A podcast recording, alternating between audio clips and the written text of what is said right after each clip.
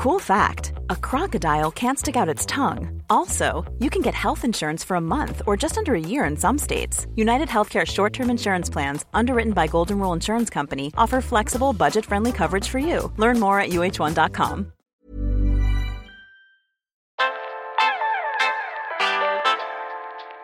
Euh, Lionel Maltese, je suis un des organisateurs de l'Open 13. Je coiffe pas mal de, choses, mais je conseille le directeur du tournoi sur l'évolution du tournoi, on va dire ça comme ça.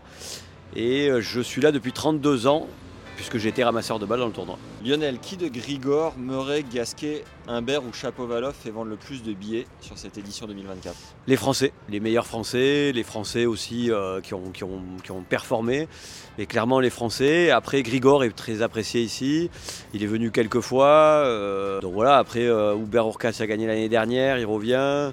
Bien entendu, quand on a des top 5, des top 15, des top 10, ça intéresse, mais les Français ont en priorité. Et euh, ben, l'année dernière avec Arthur Fils, mais bon voilà, Joe Tsonga par exemple a beaucoup attiré ici, et encore plus quand il y a un Français qui est du cru. Arnaud Clément qui a gagné le tournoi, Sébastien Grosjean qui est arrivé en finale, ou Guy Forget à l'époque. Mais voilà, les Français, clairement, ce sont eux qui attirent le plus. Alors, la billetterie, euh, elle- il, faut la dépa- il faut la découper.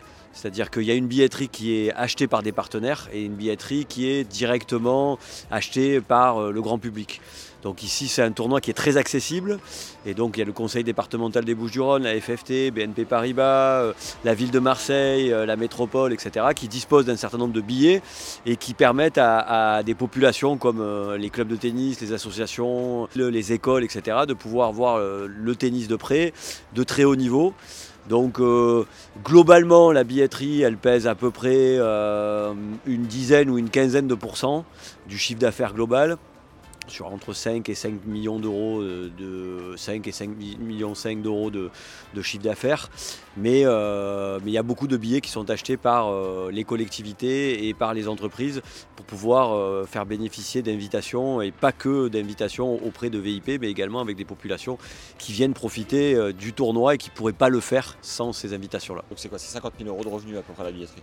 Non, c'est plus que ça. C'est euh, 5%. ouais non non c'est entre 10 et 15 sur euh, sur 5 100, millions 5 millions 5 5 millions donc voilà donc euh, ça, ça, ça va à 500 000 euros à peu près euh, Ah de, de- revenus euh, au global euh, sur sur la billetterie sur la semaine. Bien entendu que s'il y a un Français qui va au bout etc ça attire beaucoup plus sur des soirées ou sur les week-ends mais on est déjà pratiquement sold out sur les week-ends comme l'a été comme l'ont été les autres tournois. Je pense que ah, comme ça à vue d'œil ça sera notre meilleure année en, en billetterie en, en billetterie VIP on est toujours rempli. On est sold out quasiment tout le temps. Le Palais des Sports est aussi pas très très grand. C'est une arena qui est pas la plus grande arena de France. tu as à peu près euh, 4200 places en grand public maximum, mais avec des endroits qui sont qui- où on ne peut pas voir parce qu'on a mis de- des caméras, ou des, des endroits où on a travaillé pour mettre par exemple des commentateurs télé, etc. Donc euh, un peu moins. Ouais, on, on arrive à faire 2000 places VIP euh, par session. Donc on a une session de soirée, une session de journée. Disons que ça dépend des résultats euh, de l'ATP, puisqu'on a des, des- ce qu'on appelle des rebates de l'ATP sur les résultats globaux des partenariats. Dire quoi, rebate? Rebate, ça veut dire que l'ATP redonne des résultats de droits télé, de paris en ligne, aussi de partenariats qui peuvent être signés sur l'ensemble des tournois, qui sont redonnés aux joueurs et aux tournois. Donc ça dépend de ce niveau-là. Comme on est un tournoi qui est au début de la saison, on ne peut pas le savoir, c'est à la fin de saison que l'on sait. Et donc euh, ça va être entre 5 millions et 5 millions 5 en fonction de, des, des- des rebates, donc euh, Ça c'est le des chiffre retours. d'affaires, C'est le chiffre d'affaires. ouais. C'est pas le budget. Le budget, il est euh, quasiment à 5 millions. Euh, ça dépend aussi des, des travaux qu'on a à faire. Par exemple, cette année, on a dû faire beaucoup de travaux en- en- avec la ville. On a dû réinstaller par exemple toute l'infrastructure, on a, on a dû travailler, euh, la ville a pris en charge par exemple des choses, mais nous on a dû euh, aussi mettre du personnel et de la technologie. Donc ça dépend des années. Et puis il y a des années aussi où on fait des investissements, des investissements immobiliers ou des investissements euh, tout court, donc autour des 5 millions d'euros. ouais. Des minimums garantis pour attirer les stars du plateau sportif? Oui. Euh, c'est des enveloppes que vous donnez euh, pour les faire venir? Oui. Euh, Est-ce que tu peux nous donner des montants, nous dire qui coûte le plus cher? Par exemple, Hubert Urkach qui est tête de série 1. Ouais, ou Hubert, Urkach, euh, c'est en, fonction des tours, en fonction de leur évolution de classement. Donc il y a, un certain nombre de, paramètres dans les contrats. Mais Hubert Urkach, ça peut être un, joueur qui peut aller à 100 000 euros en fonction de son classement, en fonction de, là où il arrive dans le tournoi. Et il débloque des bonus. C'est un joueur qui est euh, hyper performant et moins médiatique euh, que d'autres parce que bah, déjà il vient d'un pays un peu moins connu qu'il euh, n'a pas encore eu des résultats en Grand Chelem, finale de Grand Chelem ou vainqueur de Grand Chelem. Et ça reste un joueur extrêmement attractif par, son niveau de jeu, puis aussi euh, par le fait qu'il euh, est en capacité d'aller loin dans des Grands Chelems. voilà. On a des joueurs qui, peuvent coûter plus cher aussi, qui peuvent attirer d'autres télés. ça peut être des joueurs asiatiques, des joueurs américains. Alors, ils, jouent plus aux États-Unis en ce moment, puisqu'il y a le tournoi de Dallas, mais des joueurs de plus grands pays ou de pays qui font. On prend toujours l'exemple de Nishikori. Nishikori, il a tiré beaucoup de télé. Donc au final, euh, la garantie que l'on donnait, elle était, surélevée par rapport à son classement. Mais euh, au final, on avait un, gain en notoriété et en, et en droit télé qui était supérieur. Un Grigor, ça va être quoi son minimum garantie? Grigor, par exemple, euh, il a des bonus en fonction de ce qu'il arrive, mais il n'est pas top 10. C'est entre 50 et 100 000 euros en fonction de, là où il arrive aujourd'hui. Il serait top 10, il, serait entre, entre 100 et 150 facile. Un Bear, ça dépend de, son classement encore une fois, mais voilà, c'est un, joueur qui peut qui peut avoir des bonnes garanties. Euh, ça peut monter aussi 50, 100, ça dépend. Ça dépend des tours qui passent, ça dépend du, classement qu'il a à l'instant où il a signé, ça dépend des résultats de Coupe Davis, ça dépend de beaucoup de paramètres. Même principe pour Chapeau et Gasquet? Alors Chapeau Valoff aujourd'hui il est, invité, il n'a pas de garantie. Euh, Richard Gasquet, voilà, euh, il n'a plus de garantie par rapport à son classement. Donc il est rentré dans le tableau suite au forfait de Sonego. Et oui, il y a une époque où il était dans le top 15, dans le top 10, où il était en demi-finale de Grand Chelem, etc. Il avait des garanties assez importante. Alors elles étaient moins importantes à son époque qu'aujourd'hui, parce qu'il y a moins de visibilité, euh, il y avait moins de visibilité, puis moins d'ouverture sur des télés. Euh, et puis surtout, il n'y avait pas les droits de paris en ligne. Donc euh, sur les droits de paris en ligne, le tennis c'est un sport où il y a beaucoup, beaucoup de, paris. Donc c'est très bien contrôlé par l'ATP. Du coup, il y a une, redevance qui est reversée par tous les sites de paris en ligne, de tous les paris placés pendant le tournoi? Alors il y a deux façons, il y a deux, il y a deux montants, on va dire, qui sont touchés par les tournois. Le premier, c'est un pourcentage, donc 1% sur les mises euh, de manière contractuelle avec les, sites de paris qui sont autorisés à la fois par le tournoi via un contrat, mais également par la législation française, donc l'Argel. Et après, il y a l'ATP qui gère ça un petit peu comme euh, des droits télé, et sur l'international qui capte aussi euh, une partie des, paris qui est reversée à l'ensemble des tournois. Pendant le Covid, clairement, il y a eu des grosses sommes parce qu'il bah, n'y avait que la télé et les paris qui étaient autorisés. On est arrivé à avoir des sommes en France sur 200 000 euros donc qui était supérieur au droit de Paris, et à l'international euh, à peu près pareil. Donc ça faisait pareil, pour un tournoi comme ça, ça a pu monter à 400 000 euros de, droits de betting. C'était pendant le Covid, là ça a un peu plus baissé. Par contre, nous on ne fait pas de choix de joueurs en fonction des paris, et, et l'ATP est très vigilante avec ça. La Fédération française de tennis aussi. Elle a eu un ancien directeur qui était président de l'Argel. Euh, et donc était très très vigilant par rapport à ça. Et, nous, euh, on est bien conseillés par des juristes euh, sur ce point-là. C'est une nouvelle source de revenus pour les tournois depuis 3 euh, ans. Depuis l'ouverture qui date de 2010 si mes souvenirs sont bons. Ah d'accord, ok. Voilà. C'est pas la même chose dans tous les pays. Aujourd'hui sur les droits domestiques, non. parce qu'il n'y a pas beaucoup de concurrence entre les, entre les chaînes de télé. on prend en charge nous-mêmes la production. Sur l'international, c'est différent. Les droits sont achetés à la volée, c'est-à-dire les matchs sont achetés à la volée. Donc euh, un match de Urkach, de Dimitrov, de Humbert, de Kachanov, euh, de euh, Moussetti, etc. sont achetés au match. C'est quoi la fourchette? Et ça peut être 5 000 euros le match, 10 000, 20 000, ça dépend des chaînes de télé. Et après, il y a, a l'ATP Média qui gère en effet un certain nombre de droits et qui le reverse au tournoi, sur l'ensemble des tournois. Donc à l'international, c'est l'ATP Média qui le gère. Au niveau national, c'est nous qui le gérons. Donc c'est moi qui le travaille d'ailleurs en direct. Et donc en fait c'est un revenu indirect. C'est-à-dire qu'aujourd'hui nous on est sur Bein Sport et sur euh, l'équipe live. Et donc on essaie de cumuler le plus d'audience possible avec la meilleure qualité possible. Et donc euh, on travaille bien depuis très longtemps avec les équipes de Fred Viard sur euh, Bein et on travaille très très bien aussi euh, avec les équipes de, l'équipe et en cumulant ces deux visibilités, une visibilité gratuite et une visibilité chaîne payante, mais également en ayant la qualité de, commentaires et j'allais dire de promotion du tournoi, on arrive à intéresser nos sponsors. Donc on a des sponsors qui ne seraient pas venus s'il n'y avait pas ces chaînes de télé. Donc c'est de l'économie indirecte. Donc Clairement, on est autour de 450 000 euros. Tu vois, c'est presque autant que le betting de droit télé. Et donc on va être autour de entre 800 et 1 million d'euros en fonction des années de droit télé sur 5 millions. C'est pas le combien, c'est la qualité. Alors on fait attention à ne pas avoir trop de partenaires pour avoir des exclusivités. Je pense qu'économiquement, plus on a de partenaires en, volume et moins on a d'exclusivité ou de qualité de partenariat. Nous, sur l'Open 13 euh, Provence, c'est vrai qu'on a la chance d'avoir des partenaires qui sont très fidèles, qui ont pu faire évoluer leur partenariat. Donc, nos collectivités territoriales, comme le Conseil départemental des Bouches-du-Rhône, ou BNP Paribas, la Sodexo, Veolia, Eiffage, euh, et également euh, la métropole et la ville de Marseille. Donc, sont là un peu depuis le début. Puis après, il y a des nouveaux sponsors, hein, comme Lexus, comme Lavazza, qui sont présents dans le tennis, les deux, qui viennent d'arriver cette année et qui sont arrivés par réputation en fait. Lexus est un partenariat global qui était déjà présent euh, ici, euh, juste en face de nous, au stade Vélodrome, puisqu'ils sont partenaires via Toyota de, l'Olympique de Marseille. donc, ils sont très, assez actifs ici au niveau régional. Et donc, la Vazza qui est très très actif, qui est partenaire de Roland Garros, qui est partenaire des Finals, et donc qui est un nouveau parteire aussi ici. Il y a du bon café et des belles bagnoles. Exactement. Sur l'année, on est 7-8 maximum. Sur le tournoi, on est 450. Moi j'ai fait 32 ans mais j'en ai pas mal de galères. Blessure d'Arnaud Butch avec une fermeture de porte d'une personne que je connais très très bien qui se reconnaîtra dans la caméra, je ne veux pas dire son nom. Mais euh, son nom de famille c'est le nom d'une voiture célèbre euh, euh, en Italie. Arnaud était joueur. Et Arnaud était joueur et c'était une portière de voiture coulissante et Arnaud avait laissé la main, la, la personne, la jeune fille n'a pas fait gaffe et la, main a pris, il n'a pas pu jouer pendant quelques temps. Forfait, mais ça a été compliqué pour lui. Et, la jeune fille, maintenant qui est maman, etc., c'était pas facile pour elle. Moi, j'ai fait quelque chose de pas mal sur une finale, Marine Silic, qui était en finale, qui perd en finale, et qui devait aller jouer à Aquapulco. Et il, perd à 17h, il avait l'avion à 18h pour jouer le, mardi, donc il finissait le dimanche.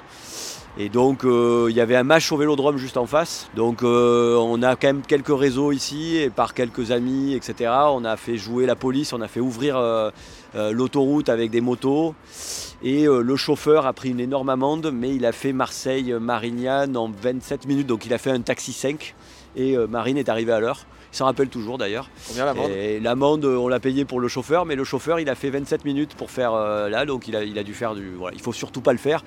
Mais euh, voilà, ça, a pu arriver.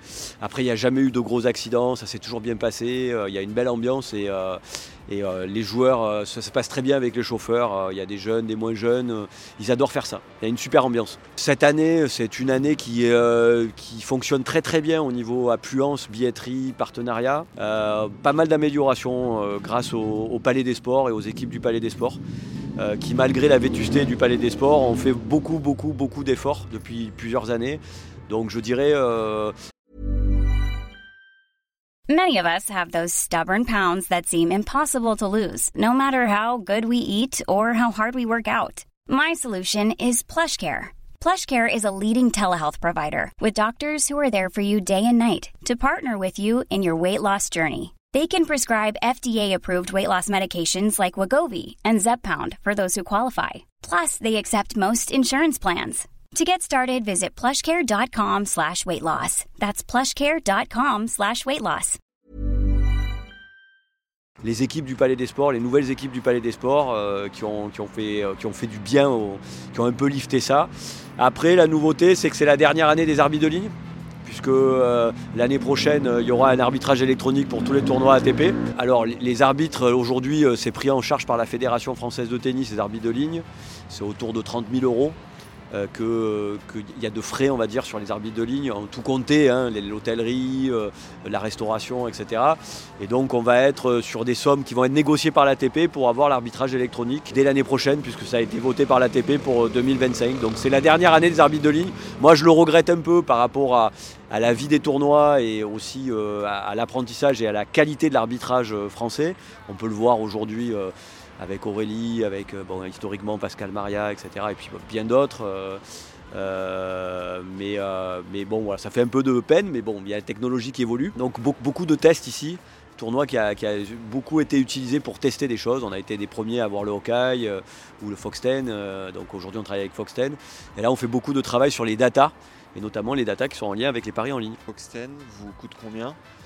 Qui est le Fox 10, c'est négocié, mais euh, c'est autour de 25-30 000 euros un cours. Et ça veut dire que les arbitres vont perdre leur euh, job au fur et à mesure? Les arbitres de ligne et pas les arbitres de chaise. Mais les arbitres de ligne sur, les sur, sur le circuit ATP, oui, à partir de 2025. Les arbitres de ligne sur, les, sur le circuit sont euh, tous bénévoles, non? Non. Ah ouais, certains sont payés? Enfin, Ouais. La plupart. Le- ouais, Nous, on métiers- fait pas de bénévolat. Nous, on fait pas de bénévolat à l'Open 13 depuis toujours. Euh, parce que d'abord, c'est une économie et qu'aujourd'hui, c'est normal que des personnes qui travaillent euh, soient rémunérées. Donc, c'est une volonté qui a été le cas euh, de Jean-François Cojol, de mon père Pierre Maltese qui travaille sur les, sur les ressources humaines et moi-même. Et donc, toutes les personnes qui travaillent, voilà, les chauffeurs, les placeurs, etc., sont rémunérés. Alors, c'est très fluctuant. D'abord, ça dépend de la date, donc de la, qualité de la date. C'est vrai qu'une date qui est trop proche ou très proche d'un grand chelem, c'est compliqué. Une date euh, où il y a euh, euh, des difficultés, où il y a une grosse exhibition en face, la Lever Cup par exemple, ça peut être un peu embêtant. Là aujourd'hui, il y a une exhibition pendant l'Open 13, hein, l'UTS à Oslo. Il y a pas mal de joueurs qui le font, comme bah, Gaël Monfils, Ruud, Rune. je sais pas s'il va y aller, là il est blessé. Enfin, il a fait forfait, mais bon, il y en a quelques-uns qui vont, donc il peut y avoir des exhibitions. Ça, dépend vraiment, mais, mais il y a des dates qui se sont vendues 10 millions d'euros, il n'y a pas longtemps. Donc je dirais entre 5 et 10, c'est très fluctuant. Après, euh, ça dépend qui la rachète aussi. Ça, c'est un fonds de commerce. C'est un fonds de commerce. Ça a une valeur. Ça a une valeur. La date du tournoi de tennis a une vraie valeur. Et ça s'amortit comme l'achat d'un appart euh, sur des dizaines Ça peut s'amortir. Après, la valeur, il ne faut pas confondre la valeur de la date et la valeur de l'organisation. C'est-à-dire qu'aujourd'hui, euh, c'est comme quand tu rachètes un club de football, bon, ben, tu rachètes une marque, donc tu rachètes pas une date, mais tu rachètes aussi euh, une clientèle, une fanbase, etc. Donc là, par exemple, sur l'Open 13, euh, clairement, 32 ans, avec une grosse fidélité de partenariat, une marque euh, assez attirante, ça aura plus de valeur qu'un tournoi qui a 3-4 ans ou qui reste dans une ville plus petite avec une base de clientèle et, une sécurité de revenus moindre. Donc là, c'est vrai qu'on appelle ça du réassurance. Donc c'est une assurance pour l'acheteur d'avoir un fonds de commerce qui va se tourner parce qu'il aura de l'appel entrant, moi ce que j'appelle de la réputation.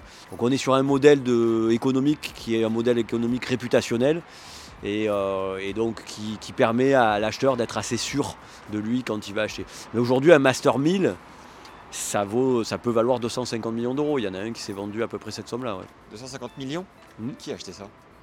IMG. Ah. Ça peut valoir autour de ces, eaux-là. Après, c'est, euh, fluctuant. Il y a des éléments à l'intérieur qui sont des éléments de contrat, les durées de contrat, euh, les, euh, les investissements qu'il peut y avoir, les, les accords qu'il peut y avoir par rapport à la salle, parce que, ou l'arena, ou les installations. Donc il y, a, très peu de tournois qui sont propriétaires de leur propre arena ou de leur propre salle. Même les grands chelems, hein. en fait, euh, finalement, l'Open d'Australie n'est propriétaire de pas grand-chose, contrairement à Roland Garros, qui possède euh, ses murs, et même si ça reste un bail de la ville. Mais Wimbledon, par exemple, est propriétaire, il a une valeur folle. Mais euh, Indian Wells est propriétaire de, ce qu'il fait. C'est pas le cas de Madrid, euh, c'est pas le cas de Shanghai aussi, par exemple, où c'est une, société qui a, qui l'arena. Wimbledon a racheté le champ de patates euh, en face, Oui. là, tu sais. À Roehampton Non, oui, non, non, Mais- non, à côté du, ouais, du à stade, côté, là où il y avait les. les là où les gens font la queue. Oui, c'est là, ouais. Mais c'est un golf, c'était un golf, ouais. Mais euh, ça a pris de la valeur parce que parce qu'au final, ben, ça leur appartient, ils l'exploitent bien et ça a pris de la valeur. Après, ils l'exploitent pas à l'année euh, Wimbledon. Roland Garros est exploité à l'année. C'est pas un gros revenu, mais il est exploité à l'année. Si Madrid coûte 250 millions, un grand chelem coûterait combien? Invendable. Il n'y a pas de prix, mais euh, je pense que des pays euh, assez intéressés par le tennis en ce moment seraient prêts à mettre des milliards d'euros. ouais. Vous, vous avez des propositions de rachat régulièrement? Nous, on a eu des propositions de rachat. ouais. Il y a eu des propositions de rachat euh, depuis, euh, ouais, avec Covid, après le Covid, euh, etc. Ça dépend de- du propriétaire et de ce qu'il veut en faire. Mais oui, euh, il y, a, y a- il y a des propriétés- il y a des propositions de rachat chaque année euh, dans beaucoup de tournois avec les évolutions. Et puis aussi l'âge des propriétaires ou euh, la volonté des propriétaires de faire évoluer euh, leur patrimoine, parce que ça fait partie de leur patrimoine. Alors, tu nous disais juste avant que ton papa était, euh, avait fait partie de l'équipe et en fait toujours partie. Ouais. Toi, t'es arrivé même avant lui. Et Est-ce que tu peux nous redire à l'époque, l'Open 13, ce que c'était? Parce que c'était pas un tournoi de tennis.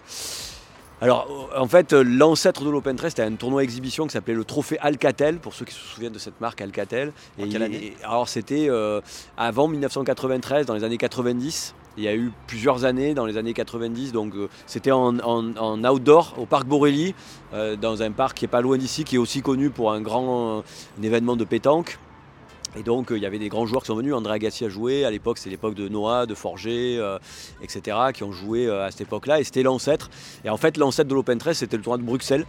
Euh, et donc le tournoi a été racheté à l'époque par IMG McCormack. Je crois que tu avais fait une bonne interview avec Reg Brunet, Régis Brunet. Et donc euh, c'est Régis en fait euh, qui est le, par- le parrain d'une des filles de Jean-François Cojol et qui était l'agent historique de Federer par exemple, mais aussi de Guy Forger, de pas mal d'autres joueurs, et qui a fait le, deal avec Jean-François à l'époque et Patrick Proisy. Donc voilà, Régis était, était agent de joueur et c'était Patrick Proisy qui était directeur d'IMG. Donc euh, c'était pas Régis qui a fait le deal, après c'est Régis qui a été directeur, donc c'était Patrick. Et donc au départ c'était Patrick Proisy et donc qui était directeur général d'IMG avec Jean-François Cojol qui était directeur de l'Open 13 jusqu'en 1999 où en 1999 euh, la famille de Jean-François, Jean-François, son frère euh, et sa famille, ses enfants, etc. ont, ont racheté euh, la date donc à IMG parce que tu avais pas le droit d'avoir un certain nombre de dates pour limiter le monopole on va dire. Et donc IMG a racheté des dates comme le tournoi de Miami. Euh, ben euh, donc on vendu la date en 1999. Donc j'allais dire l'Open 13 euh, local local et pas nord-américain. Voilà. À cette époque-là, en 1993, pour la petite histoire, IMG devait racheter l'Olympique de Marseille. Ça s'est pas fait sur un coût vraiment hallucinant. Ils ont racheté le Racing Club de Strasbourg.